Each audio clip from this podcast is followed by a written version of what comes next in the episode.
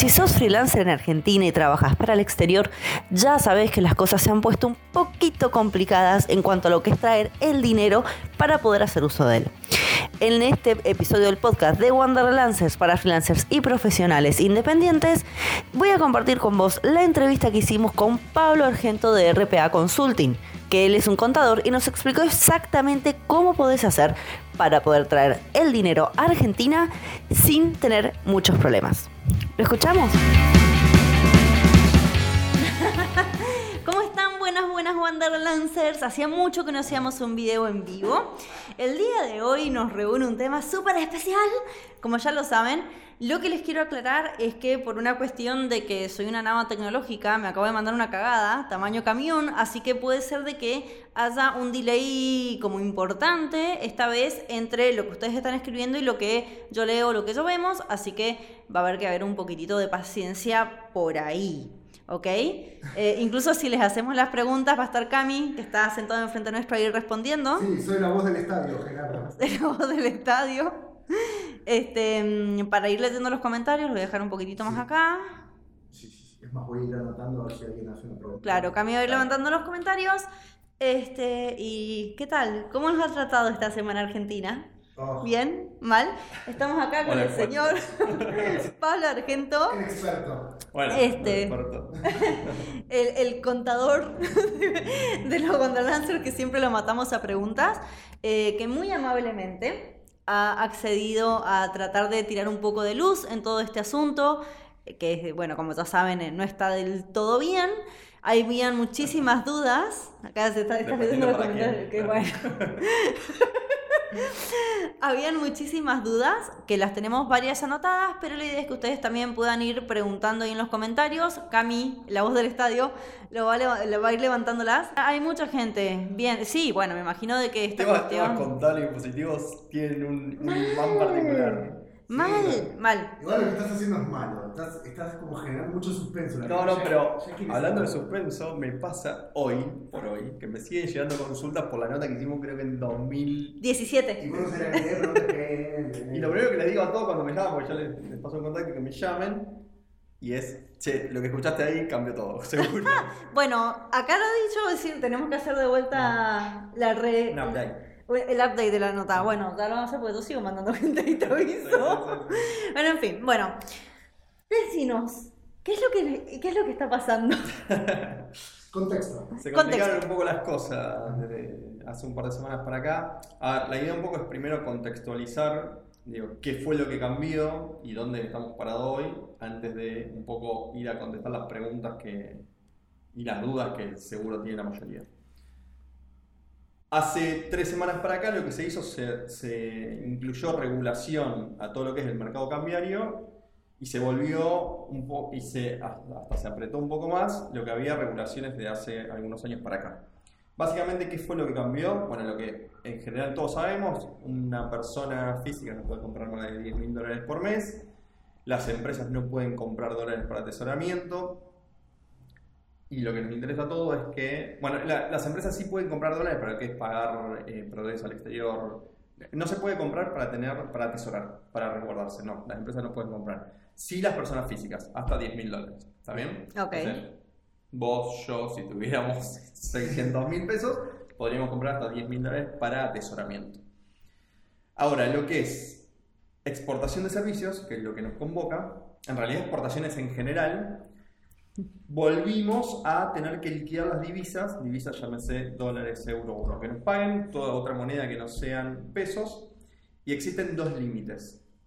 Hasta 5 días una vez cobrado o hasta 180 días si vos cobraste esas divisas pero las tenés en el exterior. Entonces vos tenés 180 días para traerlas para acá.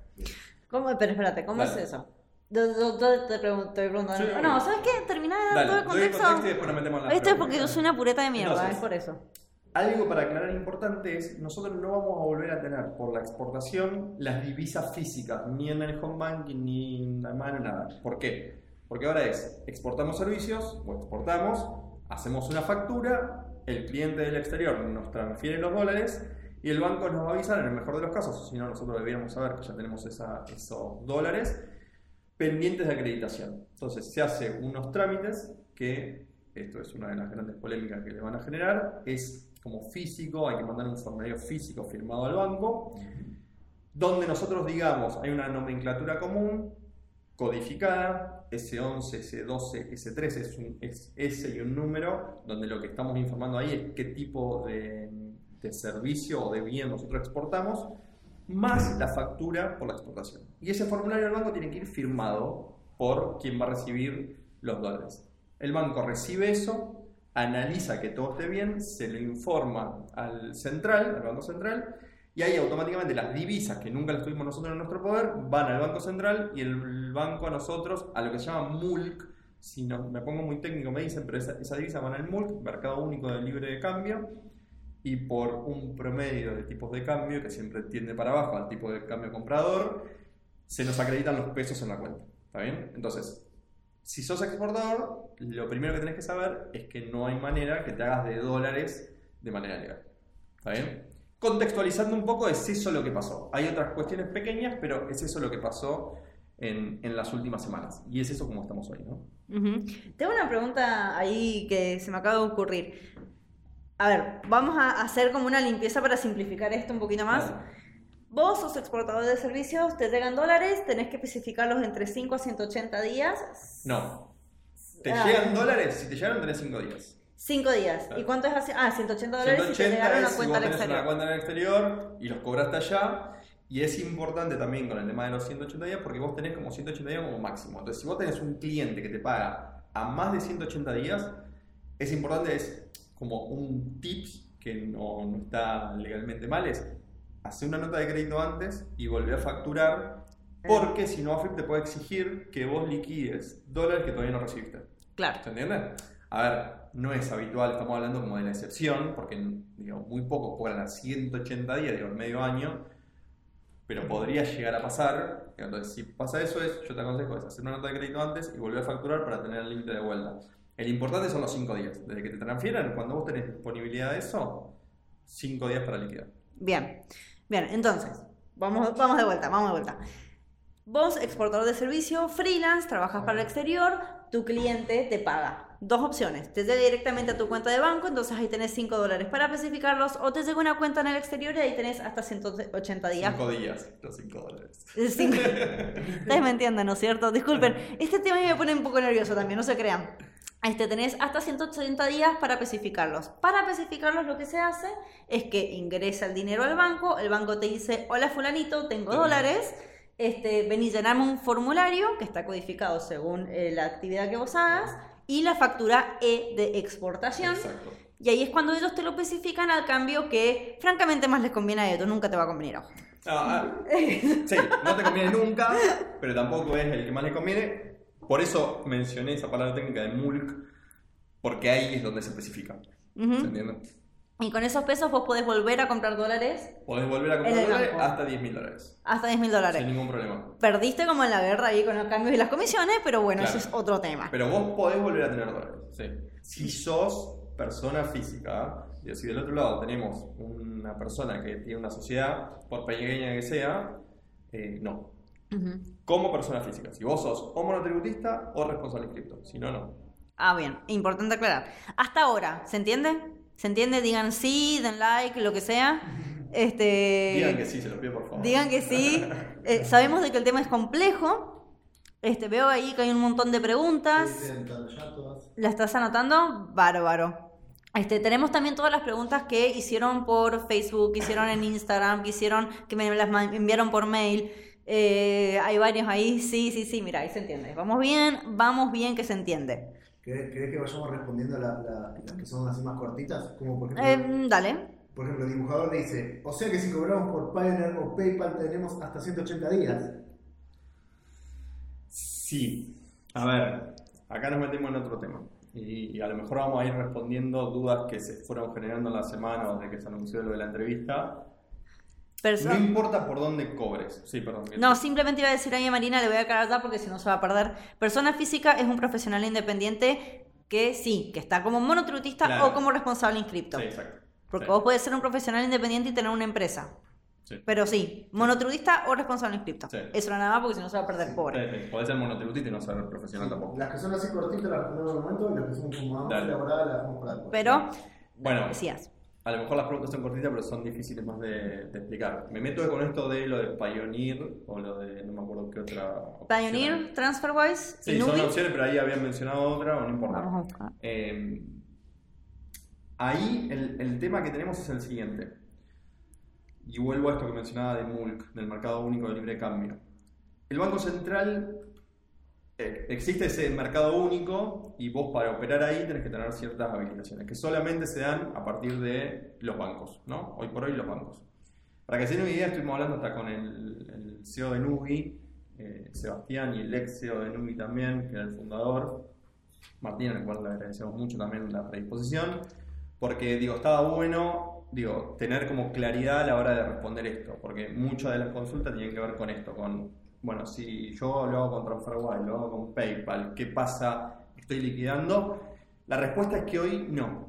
Y tenemos que pasar sí o sí por un banco. Y no les agarre un ataque todavía al corazón. No, como digo esto, también digo, la gente de Nubi está muy preocupada por tener, porque la realidad es que en 2014, que era cuando existía esta, esta, esta reglamentación, no estaban tan masificados estos medios de cobros electrónicos. Claro. Entonces, los bancos centrales o el Banco Central de la República Argentina no ponía tanto foco en eso. Hoy, digo, está mucho más masificado y la realidad es que la mayoría puede que utilice esos tipos de métodos de cobro eh, y la gente de Nube está muy preocupada con el Banco Central para que puedan sacar una aclaratoria respecto de eso y respecto a que a lo mejor sí se puede utilizar. Pero la verdad es que hoy no son liquidadores de divisas. ¿Se entiende? Entonces, si facturaste, digo, podés utilizar esos medios de cobro, pero tenés que pasar a tu banco en moneda dura para que la liquidación de divisas se haga en el mercado único de libre cambio.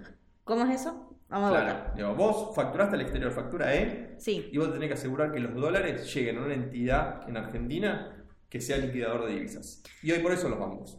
Claro. No es ni TransferWise, ni PayPal, ni nadie. o sea que si yo quisiera traerlo a través de TransferWise, TransferWise o PayPal en realidad no, pero TransferWise y Nubi, que en realidad son lo mismo. No, eh, para, ahí. PayPal y TransferWise son dos compañías internacionales Claro. que acá se traducen en Argentina vía Nubi. Vía ¿Está Nubi. Ahí es lo mismo, a lo mejor lo ven como eh, que TransferWise es una cosa, PayPal es otra, es verdad, pero en, en Argentina, por la legislación que tenemos, se traducen vía Nubi. Bárbaro. Entonces, suponete que vos cobras por TransferWise o, tra- o cobras por PayPal. Sí. Vos, para TransferWise, PayPal no. Pay- PayPal eh, es mucho más claro porque sí o sí vos haces el esfuerzo de ir a Nubi para hacer la transferencia, Claro. pero TransferWise, supuestamente tu cliente te pagaba a través de ahí y te, a vos te llegaban pesos. Técnicamente eso se puede hacer porque funciona, Claro. pero no es legal. Claro, porque hay tanta. Sí, eh, el tema es que hay tanta duda que por eso hoy cuando hablábamos con Sebastián, el, el CEO de Nubi, me decía, no lo sé, como eh, estamos atrás de eso averiguando porque la realidad es que la- el poder se puede hacer, pero lo que te puede pasar es que pasen 180 días y AFIP te diga, vos emitiste una factura de que todavía no liquidaste, Porque nunca pasó por el sistema bancario argentino. porque nunca pasó por el MULC, este famoso MULC. ¿Se Exactamente. Entonces, la recomendación ahí, por lo menos hasta tener un poco más de claridad, es si tenés una factura E, tenés que bajarla bien banco. Está bien. Porque el banco es el único que te va a pedir como el formulario físico firmado. Y Y va- si estás viviendo en Sri Lanka y estás facturando servicios de Argentina, te mando besis. ¿Qué, pasa? A ver, una, una de las preguntas. Una de las preguntas que nos habían hecho, la, la tengo acá, la tengo acá escrita. ¿Querés que empezar ya? Este, a ¿qué pasa cuando estoy facturando para Argentina pero no estoy viviendo ahí? Al no necesitar retirar los dólares por banco argentino, podrías cobrarlos con cualquier entidad fintech, o sea, como PayPal, como TransferWise. Igual debo especificarlos en cinco días. ¿Cómo Sí. se resuelve este tema? Sí. Y pero si no está viviendo acá, ¿cómo hace? te van a quedar retenidos en el banco hasta tanto vos le acerques este formulario, indiques con tu firma eh, a qué se corresponde y te liquiden los pesos. Sí, es complejo. A ver, No hay- no, hay- Estoy pensando en la pobre gente que está viajando y que de repente se quedó sin plata. Sí, no es fácil. No van a encontrar acá qué es lo que te vienen a hacer para. porque está todo al margen de la ley, digo eso. Eh, A mí me Pero si gustaría... vos tenés una factura E, si vos tenés una factura E, tenés que pasar por este circuito. No si queda no, otra. no tengas factura E y estás al margen de la ley. Efectivamente. Digo, ese es el punto. Vamos a hacer así como súper requete con la clara. tajante. Vos tenés una factura E y el proceso que tenés que seguir es formulario del banco firmado, físico y la factura E de exportación. El banco va a controlar eso y te va a acreditar los pesos. Si no, si vos no haces eso, si no tenés una factura, estás al margen de la ley y lo arreglás por otro camino. Pero tenés tu contingencia con la FIP. Ahí está. ¿Consecuencias cuáles son? Bueno, Eh. las consecuencias son un montón, digo, porque digo, si AFIP te detecta que vos tenés ingresos, digo, te podría ajustar. Después es, siempre hablo de lo mismo, siempre son los niveles de riesgo que vos tenés. Digo, cuanto más expuesto estás, cuanto vos tengas gastos en Argentina y no tenés ingresos. Entonces AFIP es más fácil que te detecte, pues digo, es todo Hoy AFIP sabe más de nosotros que nosotros mismos. es que sí, digo. Claro, es decir, de que, por ejemplo, cuestiones de riesgo nos estamos refiriendo a si estás alquilando, si Si estás... pagas una prepaga, si pagas un colegio de un hijo, si pagas tarjeta de crédito, todo lo que sea que pase por medio registrable, digo, AFIP lo vas a ver. Ujú. Claro, Está claro todo esto, chicos. claro. O sea- Hay muchas preguntas que tienen que ver con lo que están diciendo, si querés leer algunas. Eh, sí, para que yo tenga una... También, porque yo les voy a explicar, yo me aprovecho de estas entrevistas. Ustedes si se piensan de que son los únicos de que se están sacando las dudas, no señor. Este, una pregunta que yo te voy a hacer. Suponete de que en vez de hacer una factura E, yo hago una factura C, que sería local. Sí.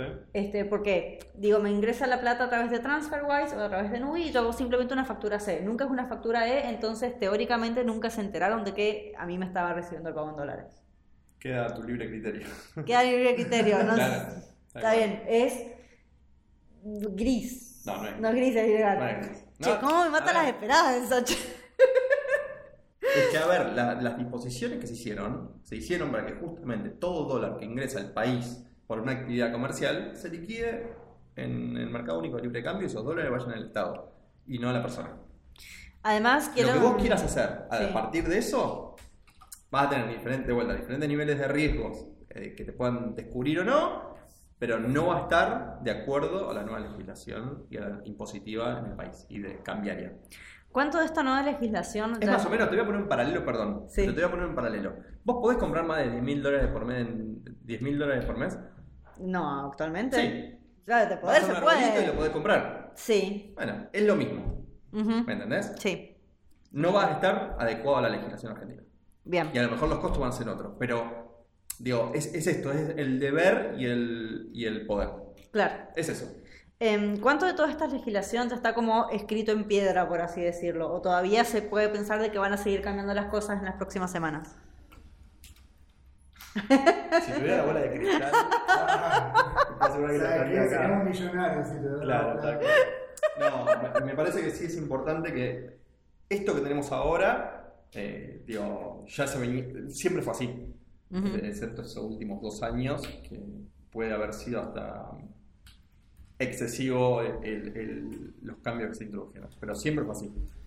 Con lo cual no sé cuánto margen hay para modificar. Sí lo que puede llegar a pasar, y también acá tenemos que entender, siempre a mí me gusta hablar como de la transversalidad, ¿no? Digo, esta legislación no se hizo para nosotros. Claro. Digo, Nosotros somos así, digo. Somos unos pitch.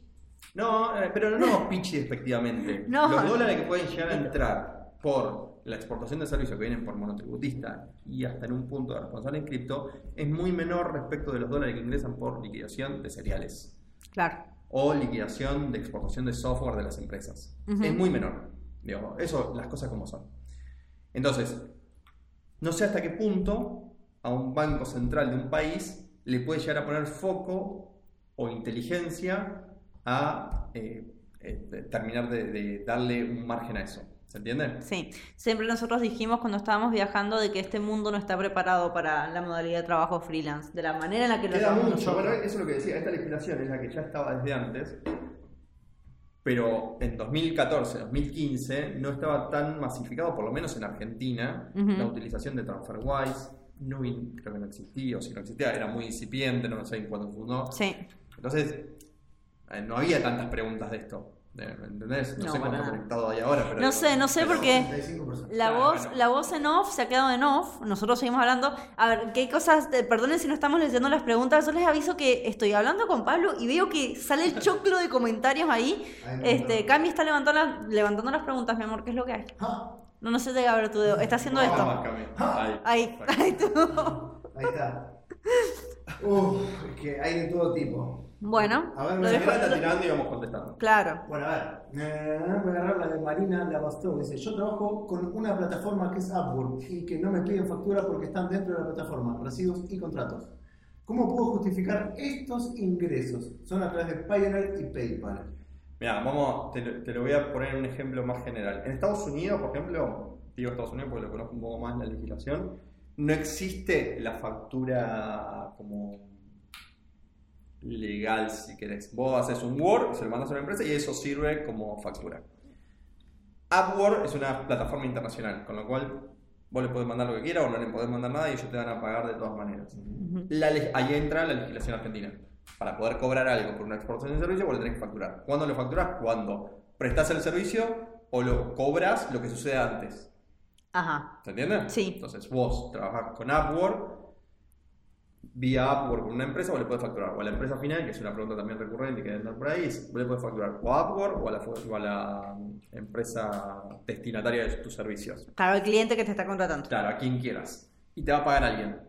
Desde la legislación argentina lo tenés que facturar. Con una factura E. Ujú. ¿Está bien? Aunque después no se la mandes a Upwork, no se la mandes al cliente, nada, pero lo tenés que facturar porque es la única forma que AFIP sepa que vos generaste un servicio. Bien. ¿Mm? ¿Se entendió? Por ahí. Una de las preguntas, mientras Cami busca otra. No tengo acá. Ah, ¿tenés? Ah, bueno, dale. Gaspar Armada dice, ¿se puede seguir comprando en comercios con la tarjeta de débito Payoneer cargada con dólares y retirar pesos en cajeros con esa tarjeta? Me encanta, a mí me encanta la aclaración porque hacemos todas las preguntas, les aviso que Se veníamos hablando. justificar Pero por supuesto. antes de que. Porque dicen que retiran pesos también. No. Yo te, te, te doy vuelta y te pregunto, ¿esos pesos vos sacas los liquidaste en el MULC? Creo que no, entonces no, no está ahí. Eh, No, bueno, no, es- no es no es legal. No es lo que se debería a- de hacer. Es eso. Claro, olvídense por un momento, digo, para entender un buen ejercicio acá es si esos dólares que vos estás usando, si esos pesos que están usando, provienen de una actividad comercial. Si proviene de una actividad comercial, la respuesta es hay que facturarlos. Y si hay que facturarlo, lo tendrías que haber liquidado en el MULC. Entonces, digo, ahí se responde. Ese círculo, después metamos a- eh, metamos Pioneer, metamos PayPal, metamos N26, metamos lo que quieran como medio de, pues mañana van a hacer otro medio de pago medio de pago Bueno, da- eh, ¿cómo era? Prex creo que era una de las que me habían dicho, también, sí. que es- para mí es nueva. O sea, hay un montón y van a seguir naciendo. Son medios de cobro o de pago. Punto. Hoy, con la legislación argentina, tiene que pasar por una entidad liquidadora de divisas. Ahí está. ¿eh? Si no lo haces así, si no hay una factura E previo, estás al margen de la ley y, digo, y Y vos te tenés a las consecuencias Claro, de que te suena feo que te, que te agarre la FIP, porque en realidad debería de agarrarte si estás en la ilegalidad. claro, Este, vamos a hacer la, la- la aclaración acá. Todos sabemos de que hay mucha parte de, de esto que está en negro y, Claro. y yo insisto de que, ya lo dije creo que en el grupo antes, de que lamentablemente este sistema para personas como nosotros nos obliga también a, a ver cómo podemos hacer, pero como dice Pablo, acá se tiene que facturar si vos querés estar en todo lo correcto y si no es, una cuestión de atenerse a las consecuencias. Por más que se vayan 20 personas en este momento, acá no estamos haciendo un instructivo de cómo no pagar la FIP. acá No, estamos viendo no. de qué forma. No, para nada. ¿Cuál, es- ¿Cuál es el impacto de las nuevas reglamentaciones? Por supuesto. Básicamente es eso. Después queda a criterio de cada uno. Por Ahí supuesto Yo tengo que una sí. cuenta, no sé, en, eh, Liechtenstein y no facturo al cliente de Sol que vive en Sri Lanka y me factura allá, me paga allá y no pasa nada por acá o nada. Es problema mío que esté al margen de la ley. Que, bueno, claro, y eso sería en caso de que tengas, por ejemplo, una empresa offshore o algo así, con la, si tenés una cuenta en el También exterior. depende, porque eh, una empresa offshore, acá las empresas offshore tienen muy mala prensa porque se utilizaron para evadir mucho tiempo. La realidad es que una empresa offshore, si yo la tengo y la tengo declarada en el país, no Eh. tiene nada de malo. y Ah, le corre la misma legislación. Lo que Sí, sería ahora. La legislación de empresas, digo, la, empre- la- la ley de impuestos a las ganancias, eh, bueno, ahora el mercado de liquidación de divisa, contempla todo eso. Y te dice, bueno, está bien, está perfecto, vos podés operar en cualquier parte del mundo. Después te das vuelta y me decís cuánto me tenés que pagar a mí. Claro. O Vamos a hacer un ejemplo muy sencillo. Yo tengo un offshore. Sí. Tengo RPA Consulting, que es mi estudio acá, y después tengo un offshore, no sé, en Italia o en Estonia. Yo una vez al año, en mi declaración jurada personal, le voy a decir a FIP, yo tuve ingresos por RPA Consulting y tuve ingresos por Estonia porque tengo una, cosa- una empresa allá. gané mil dólares en Estonia. Ok, afirma, dice, perfecto, 10 puntos. Esos mil dólares acá tributarían X cantidad. 300 dólares, el 30%, pues sos empresa, lo que sea, ¿no? ¿Cuánto pagaste? Y ahí entra si hay países de, de- de doble tributación o no, ¿no? Digo, siempre es aconsejable que sea en países donde haya convenio de doble tributación para que lo que pagaste afuera te sirva de crédito acá. Entonces, en Estonia pagué 100 dólares de impuestos. Perfecto. Yo te lo tomo a cuenta y dame los 200 que faltan. Y está bien. Voy a hacer la aclaración de que Estonia no tiene doble tributación No, no con tiene- Argentina. Voy, voy a aclararlo. Voy a aclararlo. Estonia no eso. España, Estados Unidos. Hay varios más que sí. Estonia no tiene, tiene otros beneficios, pero no tiene eso. Eh, pero por eso siempre es interesante hacerlo con, con países que tienen doble tributación. Hay que Y lo investigar tomas bien. en cuenta y nada. Y después serán tasas más altas, más bajas. Pero Ahí- no tienen, per se no hay nada de malo en una... En un offshore en sí. offshore. Ok, Cami, ¿qué más? Más preguntas, más preguntas. Jessica Geller dice, en el banco me dijeron que el formulario a presentar es de repatriación, porque la titular de la cuenta de Pioneer soy yo. Es decir, que no entra como exportación de servicio. ¿Qué pasa ahí con la AFIP? No, ahí, a, a ver, se están confundiendo dos conceptos. Una cosa es que vos hagas una repatriación de, de dólares, digo, porque, no sé, yo tengo una cuenta en España con 50.000 euros ahora y los quiero traer para acá. No hay ninguna limitación para traer. Es más, yo tengo unos dólares ahora en Argentina que lo adquirí antes, no sé, no, 100.000 dólares. Ojalá. La aclaración, me mató. Quiero comprar una propiedad en España. Que de hecho tengo un cliente ahora en el estudio que tiene un poco esa idea. Si yo transfiero esos 100 mil dólares a una cuenta mía en España, no tengo ninguna limitación. El límite de los 10 mil dólares de transferencia, eso es entre diferentes titulares. Pero de lo que vos tenés, podés hacer y disponer lo que quieras. Y al revés lo mismo. Digo, yo tengo en España 100 mil dólares, los quiero traer para acá. Eso es repatriación, pero no hay una actividad comercial exante. Sí es verdad que lo que te puede llegar a pasar, que creo, no sé si, creo que acá estaba la consulta, o la leí en otro lado, es, cobre una jubilación en Suiza. Ujú. ¿Está bien? Yo quiero seguir teniendo la- los francos suizos, las coronas suizas. No. No se puede. Y lo que tenés que hacer es, en este formulario que hay que llegar al banco, es demostrar de dónde vienen esos fondos. Entonces hay que mostrar algo que sea, que te habilite esa jubilación, mostrar de que eso es lo que estás cobrando. ¿Se entiende? Sí. Por eso es este, este formulario. Eh, también una aclaración que no lo dijimos antes. Si vos, previo a toda esta legislación, ya tenías dólares, está todo bien. No es que los tenías que Y especificar. ahora, no, no, no. Eso es. A todo ha sido a partir de la semana pasada, ¿no? ¿El lunes pasado? No, ¿fue hace esto? 10 y- dos semanas. Hace dos semanas otra vez que. ¿Cómo cambia? ¿Cómo pasa el tiempo cuando estamos en este quilombo? Y Pero. no hablamos del impuesto a la exportación de servicios. No, Eso ahí hay varios, historia. hay varios, hay varios ahí que están preguntando por el registro Mi Pyme. Ajá, Eh, sí. Adrián, por ejemplo, dice, si me anoté en el registro Mi Pyme, ¿cómo declaro esa factura en ARBA? Ah, bueno, por acá metimos a ARBA. Que además, que tengo que... eh, eh, nos estamos haciendo una ensalada rusa un poquito como compleja. Vamos con el, con el con impuesto a la de- exportación primero. El impuesto de la exportación. Hay desde, creo que hace ya un año, me parece, por ahí. ¿no? Sí. Nosotros para- estábamos viajando cuando estábamos Ahora, haciendo pero Pongámosle un año, existe un nuevo impuesto a la exportación de servicios totalmente distorsivo porque la única forma de hacerse genuinamente de dólares del país es exportando. Los servicios en Argentina vienen creciendo mucho en términos generales, más allá de lo que decíamos antes. Es como el meme, ¿viste? Es el de la bicicleta, niñito metiéndose en la bicicleta y se pone el mismo el palo en la rueda. Sí. Es eso, O Argentina sea que es... son tan apresuradas a veces la- la- las normativas que tienen que ver con hacerse de dólares de manera rápida que no están estudiadas de manera general.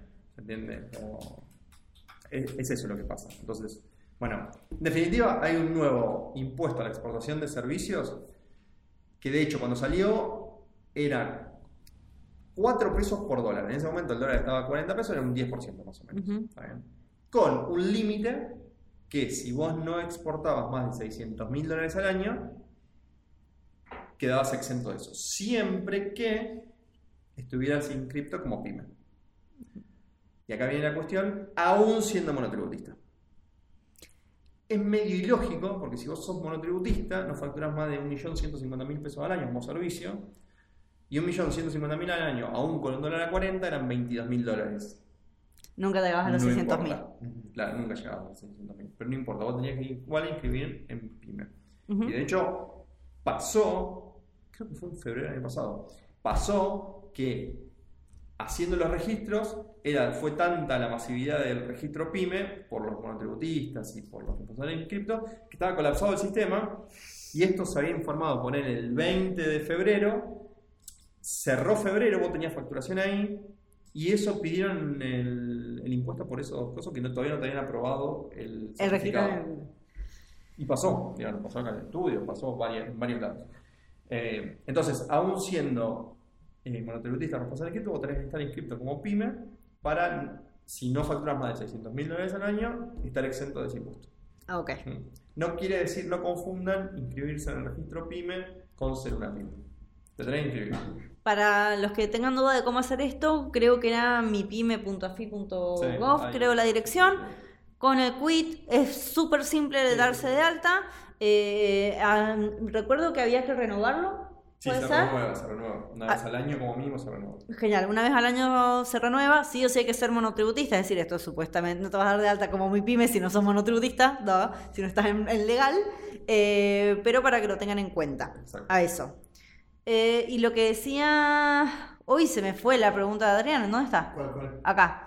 Este, si me registro, si me anotaron en el registro mi pyme, ¿cómo declaro esa factura en ARBA? Tengo, ¿La tengo que incluir en la declaración jurada? ¿En qué apartado y qué valor se pone de la factura en dólares o el, no entendí tu pregunta, o el de los pesos Ah, en el no. banco? Es la misma que hicieron. Sí, estaba en un Ah, mail. bueno, vamos a lo de ARBA. Sí. Dale. Si quieren lo de ARBA. No confundan. Digo, ARBA es un organismo eh, provincial, ¿está bien? Con lo cual hay tantos organismos como provincias tenemos, ¿está bien? Está relacionado a ingresos brutos de ARBA. ARBA es ingresos brutos. Bien. Entonces, vos, de la única forma que no tenés la obligación de estar inscrito en ingresos brutos es si estás en Capital Federal, sos profesional con una carrera de cuatro años o más y trabajás de esa actividad. Entonces, ahí estás exento de ingresos brutos. Aún así, hay un registro donde vos podés subir tu título y, y quedarte tranquilo de que está todo bien y, y te registras también. Pero siempre tenés que estar como de alguna manera inscrito en ingresos brutos. Ahora, vos estás inscrito en ingresos brutos, pero exportás servicios, esa exportación de servicios está exenta de ingresos brutos, estés donde estés. Porque no corresponde a ninguna jurisdicción, es para el exterior. Entonces estás exento. Pero aún así tenés que hacer la declaración jurada si no estás en un régimen simplificado. Y acá es, cada provincia tiene su... eh, eh, ay, se me fue la palabra. Legislación. Su- claro, sí, su legislación. tiene otra palabra técnica, pero su legislación. Eh, entonces, algunas tienen un régimen simplificado, otras no, otras una declaración jurada mensual, otras no. Y si operas en más de dos jurisdicciones, nos metemos en convenio multilateral. O sea, te complicamos la vida. Ah, yo siempre digo lo mismo y, y lo vuelvo a decir acá, es al monotributista le conviene comenzar a tener un contador, aunque vaya en contra nuestra, pero le conviene comenzar a tener un contador cuando le tiene que hacer una declaración jurada mensual de ingresos brutos o convenio multilateral. Antes es muy sencillo no te- y, no aconsejo tenerlo porque la realidad es que es algo caro para algo que es muy sencillo de resolver. Ahora, cuando tenés que empezar a hacer una declaración jurada mensual, ahí ya sí. Em, tengo una pregunta en relación a esto del ingresos brutos. Suponete de que yo tengo un domicilio, acá, yo tengo una carrera universitaria, ejerzo acá como diseñadora gráfica, que es lo que soy. Yo estoy en Capital Federal en este momento, técnicamente estoy exenta de, de ingresos brutos. Y de repente consigo un cliente en Mendoza. Me tengo que dar de alta en ingresos brutos de allá, No, pero en convenio en multilateral. convenio multilateral, pero lo tengo que empezar a pagar. Ahí sería, Ah. porque no estaría Por exenta la parte de de Mendoza. Este, ¿y qué pasa cuando dejo de trabajar con ese cliente? ¿Me puedo dar de baja del convenio Cuando multilateral? un determinado tiempo. ¿Cuánto es ese tiempo? Hay, ahí me meto en otra cosa. Hay una declaración jurada que es el CM05, que es anual, que se presenta en junio más o menos, que vos ahí lo que mostrás es, para saber cuán, qué coeficiente le tenés que asignar, me voy a poner muy técnico, perdón. Para saber qué coeficiente le tenés que asignar a cada jurisdicción, hay dos formas, por el método directo e indirecto. El indirecto, que es el que se usa habitualmente, es en junio de 2020, Ujú. yo voy a hacer el CM05 donde voy a poner toda mi facturación de 2019, a qué jurisdicción y montos. Entonces eso me va a decir, estuviste en tantas jurisdicciones, tantos montos, le corresponde tal coeficiente a cada jurisdicción.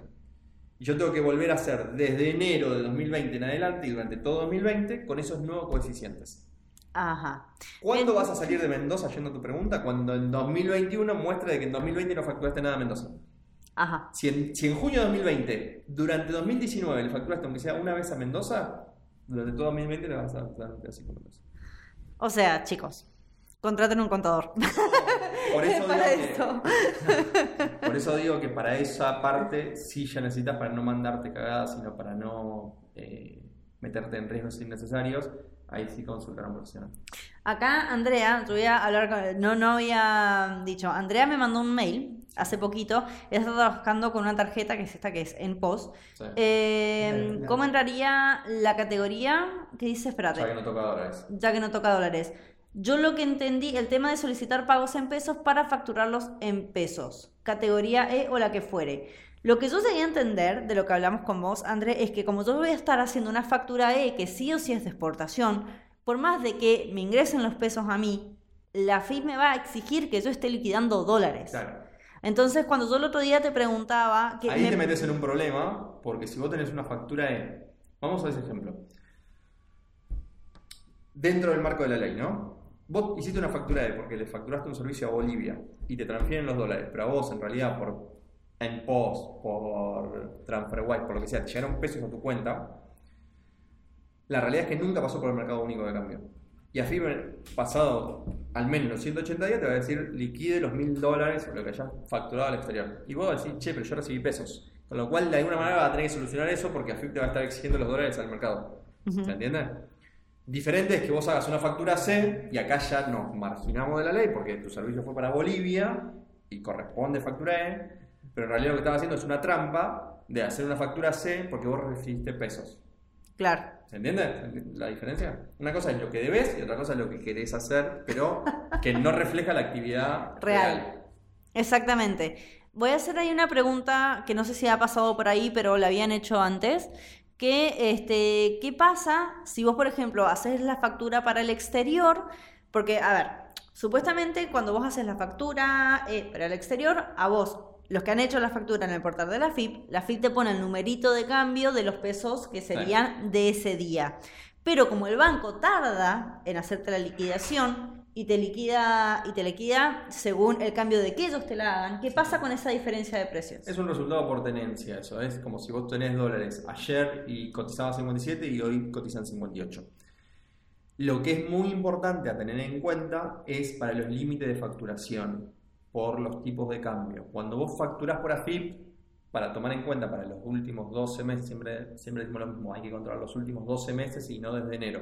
Es, nosotros estamos parados ahora en septiembre y vos tenés que ver que desde el 1 de octubre de 2018, 2019, sí, 2018, desde el 1 de octubre de 2018 hasta hoy, vos no hayas facturado más de 1.150.000 pesos de servicios, ¿está bien? Entonces, siempre hay que controlar los últimos 12 meses. Y AFIP, en lo que es cuando se factura en dólares, cuando se factura exportación de servicios, toma como límite, para computar en el límite, los pesos a los que se haya convertido al momento de la facturación. Tengan muy en cuenta eso porque es muy habitual que los excluyan de monotributo, es decir, que se pasen de esos límites, cuando, eh, porque no computaron bien el tipo de cambio. ¿Eh? Con lo cual, presten mucha atención. Ojito, ojito, alguien ahí preguntaba por una chica que estaba vendiendo carteras y que de repente se pasó de, de- salió del monotributo, no, No, se dio no. cuenta y la mataron. Ahí cuando vos te, sal- cuando te excluyen de monotributo es el peor de los escenarios, excepto que trabajes con empresas. ¿Está bien? Cuando tu negocio es B2B, no es tan problemático más allá del trastorno de pasarte de monotributo a responsable de cripto, porque en realidad vos tenés que empezar a facturar. Si vos tu servicio lo cobras 10 mil pesos, tenés que facturar 10 mil masiva. Y a la empresa le es muy sencillo. A partir del mes que viene es 10 mil masiva y para la empresa es crédito fiscal, con lo cual te va a pagar sin problemas. El problema es cuando el negocio es B2C. Vos vendés carteras, la cartera me la vende a mí, te la vende a vos, se la vende a Cami. Y lo que vos cobras mil pesos la cartera, ahora lo tenés que salir a cobrar 1210 o bien perder vos rentabilidad. Claro, te lo comes. Claro, porque si yo te digo mañana mil masiva vos, vas a decir, el IVA, para mí es gasto, es 1210 de gasto. Eso es algo que acá que no está en, que está en Argentina. En otros lugares, por ejemplo, en Estados Unidos te hacen el tax y te lo dicen, te lo cobran aparte. Por ejemplo. O sea, y está- igual conceptualmente el VAT, que es el IVA de otro lado y demás, Sí. es lo mismo. Una cosa es crédito si sos empresa, otra cosa es no. Bien. ¿Se entiende? Con lo cual ahí hay que prestar mucha atención. Ese es el único caso. Cuando vos, tu negocio es empresa a empresa, no es tan problemático. Porque lo que es débito fiscal para uno es crédito para el otro, entonces no hay drama. Está bien. Eh, ¿Qué preguntas? Acá, Leo Oliver dice, chicos, soy programador y monotributista, categoría baja. Mi cliente me exige trabajar 45 horas semanales en el domicilio de su empresa. Me paga un monto fijo por mes. ¿Eso no sería relación de dependencia? Sí. Sí, sí. Ah, sí, sí. Sí, pe- y te está teniendo en negro. Vamos a ponerle un nombre técnico, es una relación de dependencia precarizada. Exactamente. Y ahí Dios de la destrucción se queja de que no estamos leyendo sus preguntas. Este, No, no, eh, vuelvo un cachito sobre eso porque me interesa.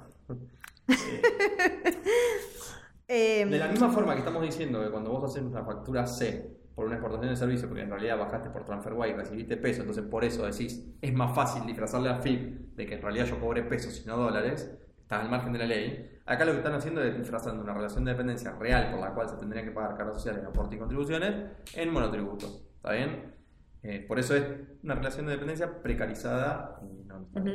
Legalmente, si ese fuera el caso, eh, si recién lo estás haciendo, me parece que no vas a tener mucho pie en el que sostenerte, pero eventualmente vos podés ir a un abogado laboral y resolver la situación por ahí, pero es meterte en un quilombo legal que pasa por otro lado que no necesariamente es el de los impuestos. Eh, simplemente te lo digo para que lo tengas en cuenta. Pero sí, técnicamente sos empleado. Un consejo que siempre damos, perdón, Carmen, un consejo que siempre damos nosotros en RPA es no estructuren, y me pongo del lado del empleador más que del empleadora, no estructuren su negocio a partir de la evasión. ¿Está bien? ¿A partir de qué, De la evasión. Ah, de la evasión. La evasión. Digo, no lo estructuren así. Si lo tienen que estructurar a partir de la evasión, no lo hagan. Porque siempre van a estar con gran riesgo y además, en este caso, van a estar como, eh, eh, sacando rentabilidad por su gente. Yo entiendo y es real que la carga tributaria en Argentina es muy alta. Y es verdad que empresas largas, de larga data, tienen que evadir porque si no, no llegan a fin de mes y ahí ponderan los puestos de laburo y todo. Yo lo hablo para los negocios nuevos, no lo hagan a partir de, Francisco Núñez, voy a hacer una, una pregunta en relación a lo de esto de trabajo precarizado. Dice, pero si hace una factura de servicio, ¿no sería eh, dependencia?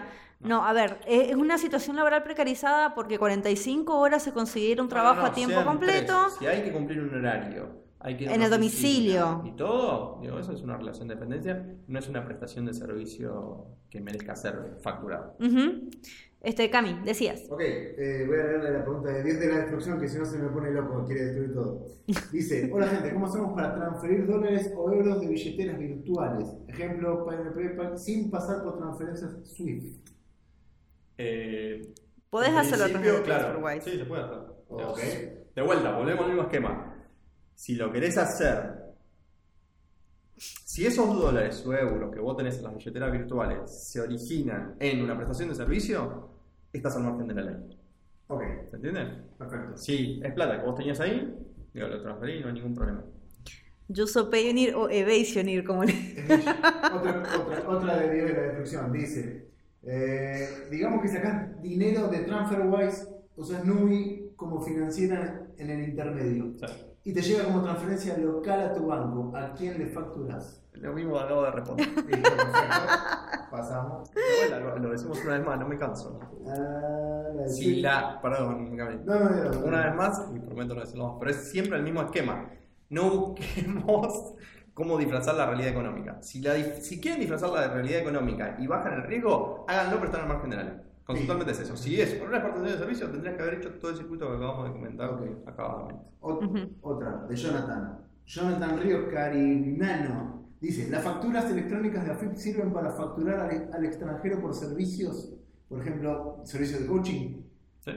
Ok, perfecto. Una, una más. Eh, Ya lo vamos a anotar en el pizarrón de atrás a la respuesta y vamos a hacerlo ahí. No evadas. Dice, ¿pero puedo cobrar vía PayPal y tenerlo de ahorro o comprar de PayPal a PayPal o no? De vuelta. Están queriendo encontrar una beta. Hay- eh, esto igual es muy usual, esto de confundir. La, antes de todo este quilombo cambiario, la pregunta es: Yo cobro por PayPal, entonces no tengo que facturar. No, no tiene nada que ver con eso. PayPal es un medio de cobro. ¿Está bien? No exime. Me pueden pagar en efectivo. Y no exime. De que no tengas que pagar. Es- siempre hay que pagar todos los impuestos. Ahí Fer Prado dice, teniendo monotributo social, ¿también se paga ingresos brutos por cada trabajo facturado? Sí, porque el monotributo social es una, una eventualidad.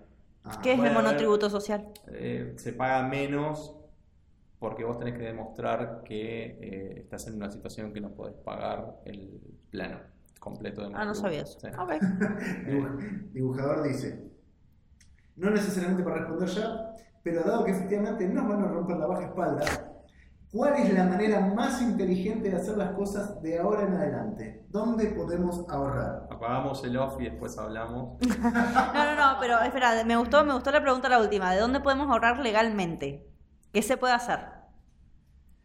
Para, de la manera más Sí, eficiente. Claramente. Porque a mí se me ocurre Mira, una, a- pero no a sé ver, si es la no, mejor. a ver, acá hay una realidad. Hay liquidadores de divisas que pueden ser eh, financieras grandes, que están avaladas por el Banco Central y demás, que te pueden sacar un mejor cambio a la hora de liquidar esas divisas. ¿Está bien? Entonces, esa puede ser una buena alternativa para, no, para que el banco, no sé, no quiero decir nombre, para cualquier banco de las bancas grandes, no te tomen el tipo de cambio comprador que es el que más les conviene a ellos, como decías antes, Claro. y hacerlo vía una financiera grande, que hay un montón, digo, Banco, Multatio, eh, no sé, la que quieras, eh, y tenés un mejor tipo de cambio. Entonces ahí estás dentro del marco de la ley y le podés ganar un peso a cada dólar. También puede- se puede liquidar tipo cambio mayorista. Lo que sea. Y para mí la, la cuestión para poder ahorrar, considerando el contexto de Argentina, ¿sí? es que a vos te entran, cobras en dólares, los tenés que especificar por todo este asunto y después con esos pesos volvés a comprar dólares. Y por lo menos ahí no vas a estar perdiendo tanta plata con el tema de la inflación. No, y otra es, por ejemplo, si tenés una cuenta en el exterior, vos cobrás en el exterior y especulás un poco con los 180 días para liquidar y liquidás en un momento donde el tipo de cambio esté más alto o que crees que está más alto. Digo, ahí estás dentro de la ley sin ningún problema también. Ahí está otra, exactamente. Claro. Eh, dibujando. Otra, perdón, Cami. Si tenés, si tenés confianza con tu cliente, en vez de que te transfieran dólares, no sé, vos tenés, prestás un servicio regular todos los meses al exterior, ¿no? Y te pagan 500 dólares por mes por ese servicio. Esos 500 dólares, traerlo, liquidarlo y todo, tiene un costo financiero más allá de la liquidación de la divisa. Entonces, hablas con tu cliente del exterior y decís, che, en vez de facturar todos los meses 500 dólares, te voy a facturar cada cuatro meses 2000. Entonces, optimizás un montón en los gastos fijos de traer ese dinero. ¿Se entiende? Digo, son formas legales, sin ningún problema, de. Sí, eh, que se mueven dentro de lo flexible que puede ser todo esto. Tal cual, exacto. Y ahí optimizas también. Bien, ahí dibujador sigue diciendo, dice, porque los cálculos, la segunda parte de la pregunta, porque los cálculos generales dan que perdemos 15% entre la conversión y las comisiones de los bancos. Hay beneficios como exportar simple, Exporta simple. exporta pero- simple, que no estamos considerando. No, porque exporta simple lo que te hace es eh, simplificar la, la hora de exportar, más que nada bienes, más que servicios, porque servicio la verdad es que no tiene ninguna complejidad. Digo, exporta simple es más que nada para, para, bi- para bienes donde antes tenía que escribir como exportador y bla, bla, bla. Acá, digo, lo que es servicio, lo único que haces es escribirte como por dar tres clics en AFIP y se terminó y facturé. Claro. Eh, todo exporta simple está pensado para eso, pero no tiene que ver a la- con, lo- con el momento en el que cobras. Claro. Es lo Ujú. mismo. Ahí Zoe dice, hola, mis ganancias en dólares son menores a 100 dólares. Por el momento, por el momento, y son trabajos chicos por medio Fiverr. ¿Voy a tener un problema cuando pase los dólares a Prex y haga ahí la conversión? La conversión la tenés que hacer sí o sí, no sé si Prex es liquidador de divisas, creo que no. Entonces sí o sí la vas a tener que hacer en una entidad liquidadora de divisas, en el MULC. Veo, veo que Prex está apareciendo cada vez Está más. cada Eh, más, sí. Y dice, eh, sigue Zoe, dice, y en caso de que tenga que hacer alguna presentación ante la FIP, ¿qué tengo que hacer si no gano una gran cantidad de dólares? Lo mismo. Lo mismo. No cambia, no cambia la No. cantidad de dólares. Pero lo único que te va a afectar la cantidad de dólares que traes es para tu eh, categoría del monotributo y eventualmente que te saque del monotributo. Pero que sea un dólar, ya tenés que hacer todo el, ca- todo Sí. el quilombo este.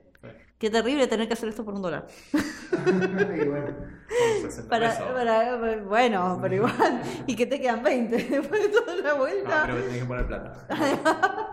para poder hacerlo. las preguntas que teníamos anotadas las A ver, mm, algunas sí y algunas Bueno, no. Más o menos en relación a eso. Está- estaban todas en relación. Ah, bueno. Este. Porque más interesante la- respondiendo a las que. Una pregunta que no me acuerdo si la tocamos, que alguien decía, nos preguntó si se podía llegar a abrir una cuenta en dólares, eh, una cuenta, perdón, en el exterior sin ser residente o sin ir al país de origen.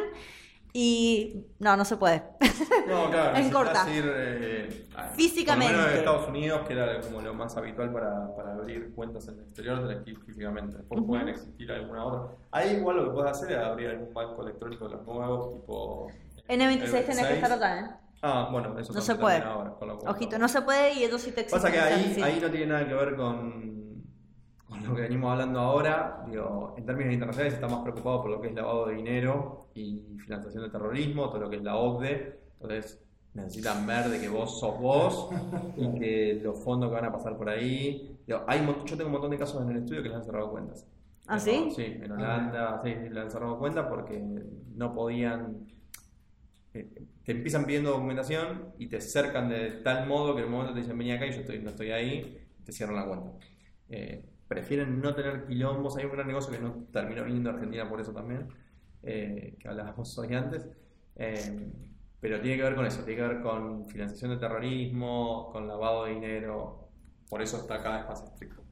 Hay que tener cuidado con eso. Y alguien también preguntaba por un servicio de Stripe que se llama Stripe Atlas, que te permite, sí, abrir una empresa en Estados Unidos, en Delaware, pero para ir a abrir la cuenta de banco igual tenés que ir físicamente bien allá. Stripe. Funciona, que es un amor, chicos, para Argentina no funciona.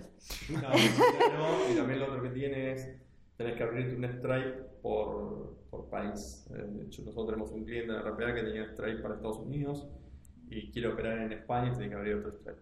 ¿En serio? Nosotros tenemos Stripe en Europa y nos, va, nos permite para toda Europa y cobramos para acá también. Y pero cobramos acá también con Stripe. Sí, pero... Lo que sí sé que hay que abrir en todos lados es PayPal. No, no, pero acá también, porque no estaba adecuado, las legislaciones son diferentes y las contabilidades son diferentes, entonces...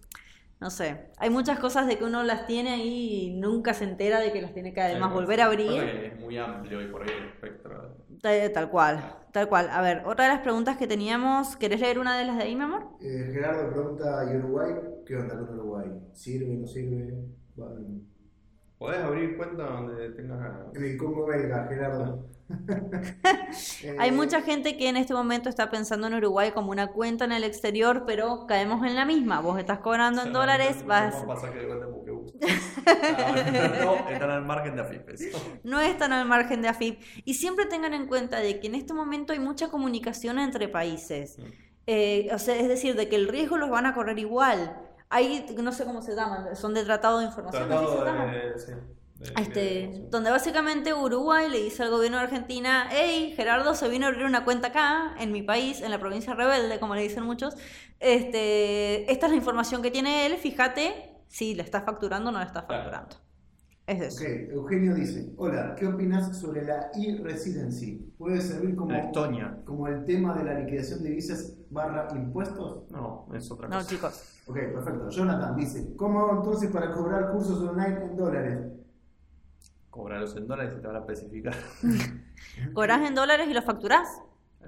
¿A No, quién no, se lo no. facturás? No, van- no, no, lo que quiere hacerse del dólar billete, entiendo yo. No. No. Ah, bueno, una de las preguntas que había ahí es cómo sacas dólares en Argentina. No lo sacás. ¿Cómo, cómo sacas? No. No. No, no, no lo sacás. O sea, si a vos te pagan dólares, vas a sacar pesos. Claro. Punto. Exacto. No hay tu vuelta. La única forma es que con esos pesos vuelvas a comprar dólares en el banco. Exacto. Es ahí. No hay más vuelta. Y hay que sacar siempre la cuenta de cuánto perdés en los cambios y en las comisiones. Porque, ojo, en una de esas ganaste, qué sé yo. En Sí, una de esas. El- hoy a un tipo de cambio alto y mañana bajó el dólar y ganas plata. Tal cual, hay que estar muy atento al tema del cambio. Ojo, no el cambio que dice Google, sino el cambio que dice el banco en el que vas a hacer la operación. ¿Sí? Bueno, Eh. Jonathan dice, ¿pero cómo? ¿PayPal? No, me parece que no está entendiendo que eh, hagas lo que hagas en dólares vas a tener que pasarlo a pesos sí o sí. Claro. Excepto que estés al margen de la ley. Que eso no vamos Porque a no me va- mañana van a aparecer y es yo me hago de dólares. Sí, está bien, pero. ¿Legal o no legal? Claro. Mira, mira que dice Hernán Vioneta y dice, podés cruzar a Uruguay hasta con hasta 9 mil dólares por persona sin declarar. Hasta ahí. Hasta 9.999,99. Eh, pero Hernán jugó Play Safe. Fue a 9 mil. Fue 9.000, fue Play Safe. con margen. Dice Jonathan, dice, ¿sirve asociar PayPal a un banco? No se puede. No se puede. A no ser que sea el banco macro en Argentina. Eh, para eso era Nubi. Claro. Era. Para eso Ah, era no, Nubi. es- Es. es- Sigue siendo, porque digo, la, la transferencia de dinero sigue existiendo y no está limitada en lo más mínimo. Digo, más si es propio. Entonces todo eso vos podés seguir utilizando Nubi y demás. ¿Qué pasa? Porque supuestamente Nubi no es eh, coso de Liquidador. divisa, no es liquidador de divisas, ¿sí? Por La única ahora, forma, Nubi está viendo la forma hasta de que ellos puedan hacerlo. Pero vamos a lo que es el Sí. día de hoy. Em, eh, supuestamente, para sí o sí sacarle el dinero a través de PayPal, o sí o sí tenés que usar Nubi, a no Sí. ser que tengas Banco Macro, que es el único que trabaja directamente Sí. con PayPal. Pero si supuestamente yo hago la factura como exportación de servicios en dólares, pero a mí me están ingresando en eh, pesos a través de Nubi, No, tenés que evitar que te entren en peso, tenés que ir y que te entren por tu banco. Claro, y ahí... Para los que no sabían, Nubi hace poco mandó un mail que decía de que ya no iban a hacer las cosas en dólares. No, es que no recién, hoy también lo hablaba eso con Sebastián, tuvieron que limitar eso, le sacó negocio claramente, pero lo tuvieron que limitar porque si no estarían al margen de la ley. Es decir, de que a lo que es legal, el día de hoy, chicos, Nubi no es una opción. Triste, Para pero traer cierto. Para traer exportación de servicios. Claro. Eh, para esto, el, el tema que estamos hablando hoy. Claro. ¿Sí? Tristemente, y TransferWise tampoco. Para mí igual eso en corto plazo de alguna forma se va a tener que solucionar o porque el Banco Central encuentre una forma con Nubi o lo que sea. Sé que están preocupados trabajando en eso. Hay veces que, te juro, la gente que hace estas cosas no entiende, no entiende de que hay todo, todo esto que está pasando por atrás, que, que hay otros jugadores en el campo. Es como La gente que falta de esto- sentido común. No, a ver, yo la- de la forma en que lo entiendo es que la... Primero que hay, hay un apuro. ¿Está bien? Hay Sí, por, por un apuro, contexto político y socioeconómico contexto, actual, exacto, sí. cual, por un contexto real, digo, la realidad es que hace dos semanas atrás había 12 mil millones de dólares producto de la venta de, de cereales sin liquidar y el Estado necesitaba liquidar eso. y créanme chicos, si juntamos todo lo que facturamos nosotros como exportación de servicios, no llegamos ni al 5% de eso. Entonces, seguramente si este tipo de decisiones tienen más eh, tiempo de elaboración, se podría incluir a la mayor cantidad de jugadores posibles. Cuando no hay tiempo de elaboración, se va a lo grueso. Claro. Pareto, 80-20. Y como siempre, somos los monotributistas los que las ligamos. Claro. exacto. Eso no cambia. No. Bueno, Este- pasó también con todo el paquete de medidas post-paso. Digo, pareciera que se olvidan de las pymes. Digo, las pymes lo único, y ahí ya salimos hasta del monotributo. Bueno, al monotributista lo único que le dieron es que no pague dos meses el impuesto en la parte del componente impositivo. ¿Cuánto puede cambiar eso, no? Eh, de los autónomos ni hablemos, de autónomos de que son responsables inscriptos o, o que son de socios de empresas, pero más que nada el responsable inscripto de autónomos, los, los niveles de ganancia son mínimos, digo, no sé, nada, sube un poco el mínimo no imponible nada más. Eh, y ya me olvidé lo que estaba diciendo, pero no, básicamente es eso. Sí, no, el tema de los actores. Este, Ah, no, de las pymes pospaso. Lo único Ah. que hicieron fueron planes de pago. Sí, Después que igual. mucho más que eso. Ricardo dice, y usar AirTM se puede hasta con Brubank. No sé qué es AirTM. Brubank, para los que no saben lo que es Brubank, es eh, el N26 argentino. Exacto, es un banco digital argentino Ah. que es muy nuevo, Sí. pero que sea muy nuevo y que sea digital, me imagino que no lo exime No, de, este, todo, este, de todo No. este quilombo. no. Así que para que lo sepan, nada más. A ver, acá Juan hace una pregunta por ahí un poco más interesante. Dice, para tener una idea de los costos de las transacciones internacionales, a nosotros nos sacan 60 dólares por transacción. La pregunta es, ¿se puede acumular pagos y liquidarlos en una sola transacción? Claro, es lo que decíamos antes de como tips, si querés, de- para ahorrar. Cuanto más grande sea la transferencia, más bajo te va a salir el costo fijo que te cobran los bancos. Los bancos por lo general tienen un fijo que te cobran por transferencia más un variable. Está bueno que ese fijo sea cada vez más bajo y el variable más alto, o al revés, dependiendo de cómo sea tu transferencia. Ujú. Pregunta de ahí. Eh, seguí leyendo por mientras, yo estoy haciendo acá el... A ver, a ver, sí, tenía un par. Ah, acá hay una, acá hay una. Sí, que esta la habían hecho ya varias personas en varios lugares. Si vos si tengo un trabajo fijo y además soy monotributista, Sí. eh, ¿qué pasa con el tema de las facturas? Es decir, la pregunta era, No, ¿cómo se se paga paga ganancia. ganancia? Vos cuando pagás el monotributo pagás lo que se llama el componente impositivo, que se llama así componente impositivo, pero en cierta manera, entre comillas, lo que involucra es el IVA y ganancias. Con lo cual vos podés tener tu empleo en relación de dependencia y tributar o no ganancia por eso, cuarta categoría, pero lo del monotributo no se suma a eso. ¿Está bien? Se suma si vos tenés dos empleos en relación de dependencia o no sé, otra cosa, pero lo del monotributo no, porque vos ya estás tributando con el componente impositivo parte bárbaro. Genial. Este, mm, acá la factura es, se puede hacer en dólares, pero también en pesos. ¿Cambia algo si, hace, si, si, si uno hace la factura en pesos? Es No, decir, lo que cambia es esto que decíamos del tipo de cambio de ese día eh, y nada más. Siempre, aparte de HIP, siempre te va a pedir un tipo de cambio de referencia cuando no te lo fija, te lo pone di- di- directamente. ¿qué pasa si vos percibís un pago? Es decir, el banco, al banco tuyo le llegan dólares. Pero vos dijiste, oh no, no quiero hacer la factura, no quiero hacer el formulario, no quiero presentar nada. ¿Qué pasa en ese caso?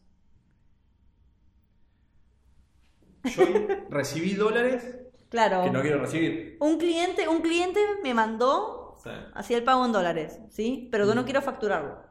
Porque me salvó el monotributo, por lo que fuere. ¿Qué pasa en ah, ese el caso? banco no podrá justificar esos dólares o se le quedarán en el banco o se lo devolverán al, Al cliente. de origen. Pero no se sabe exactamente, Ah, así yo no como. tomaría esos riesgos. A ver, no, digo, el, el de alguna, perdón, de alguna manera estoy jugando con el microfonito.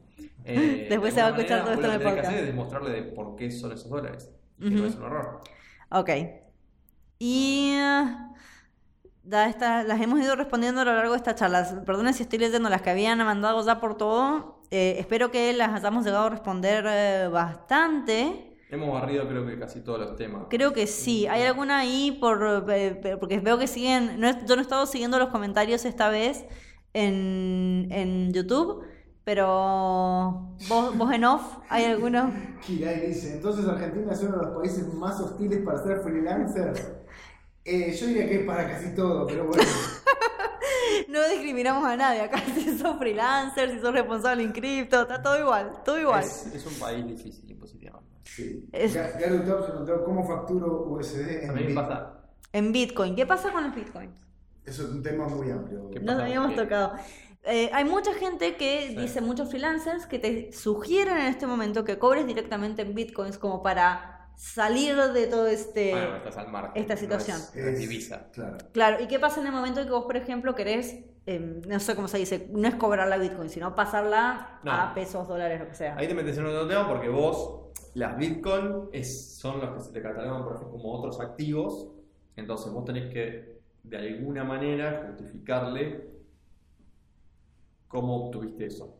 Y hay límites que nos metemos en bienes personales, hasta 2 millones de pesos. Digo, es una foto que se saca el 31 de diciembre. Ya no, estamos saliendo del tema.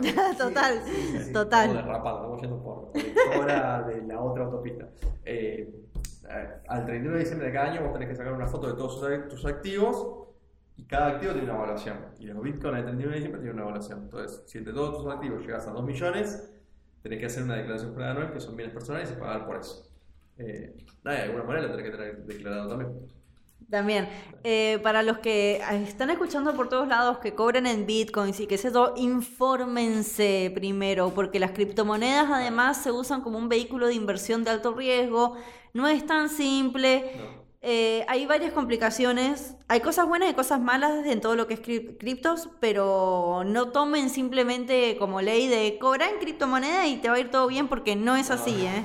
Mucho La ojo. Encima las criptomonedas son todas eh, anónimas, ¿o no? No, Mm, no, registro, al Para contrario. eso, está, para eso está todo lo que es el blockchain. Para Eh. Entonces no es que estás afuera de la ley. ¿o sí? No, el tema es hasta dónde tiene acceso a FIP a saber o no. Ah, bien. A eso digo, claro. Bien. Claro, mira, no, acá lo que dice Diego es engorroso, pero los que tienen saldo en PayPal venden ese saldo por Bitcoin y luego venden esos Bitcoin por eh, dólares, cash o pesos. Sí, pero igual vas a tener que hacer una facturación eh, Claro. E. Y después esos dólares tienen que entrar. Y esos dólares tienen que entrar en el sistema. O sea, no zafan, no hay forma de zafar. Para todos los que tenían las ganas, no hay, chicos. Vale. No hay. Eh, ¿Alguna pregunta más? Porque ya estamos como ya, ya nos pasamos de la hora. Sí. Este, y yo estoy controlando porque veo que la batería de la computadora está cada vez más chiquita. Pero mm, Tienen tres minutos para hacer algún tipo de pregunta y si no, cortamos. si no acordamos. Igual eh, Mientras tomamos promesa de que vamos a hacer un update de la. vamos a hacer un update de todo el tema de cómo estar en reglas fiscalmente siendo freelancer, porque es cierto que se nos ha quedado viejo. Fue una de las primeras entrevistas Sí. que hicimos con Wanderlancers, esa, y hasta el día de hoy sigue llegando gente. Es una cuestión. Si no, Este- Es hacerlo así en vivo. Eh, que es, es mucho más divertido. Pero en ese ahí la que vamos a hacer no es tanto este tema de facturar dólares, que sé yo, sino como monotributo. la- sí, una- un- le vamos a hacer un poquito de lifting a esa entrevista. Y acá que están diciendo, ¿cuánto de dinero se tiene que tener, ganar para hacer este tipo de trámite o darse de alta en la FIP, sobre todo cuando uno es principiante? Se debe tener un capital o algo. No, no, no se tiene que tener nada. Desde el momento que vos tenés una actividad comercial, cuando facturás un peso ya tendrías que estar inscripta. Eh, y siempre lo que recomiendo es, mientras se pueda, les conviene porque es el más económico de todo el monotributo. Siempre lo más económico de todo. Bueno, esto, esto es lo que dice la. lo que Hay llama- uno que quiere que tenga la, bola de cristal. Sí. Dice la misma pregunta. Adrián, Clementería.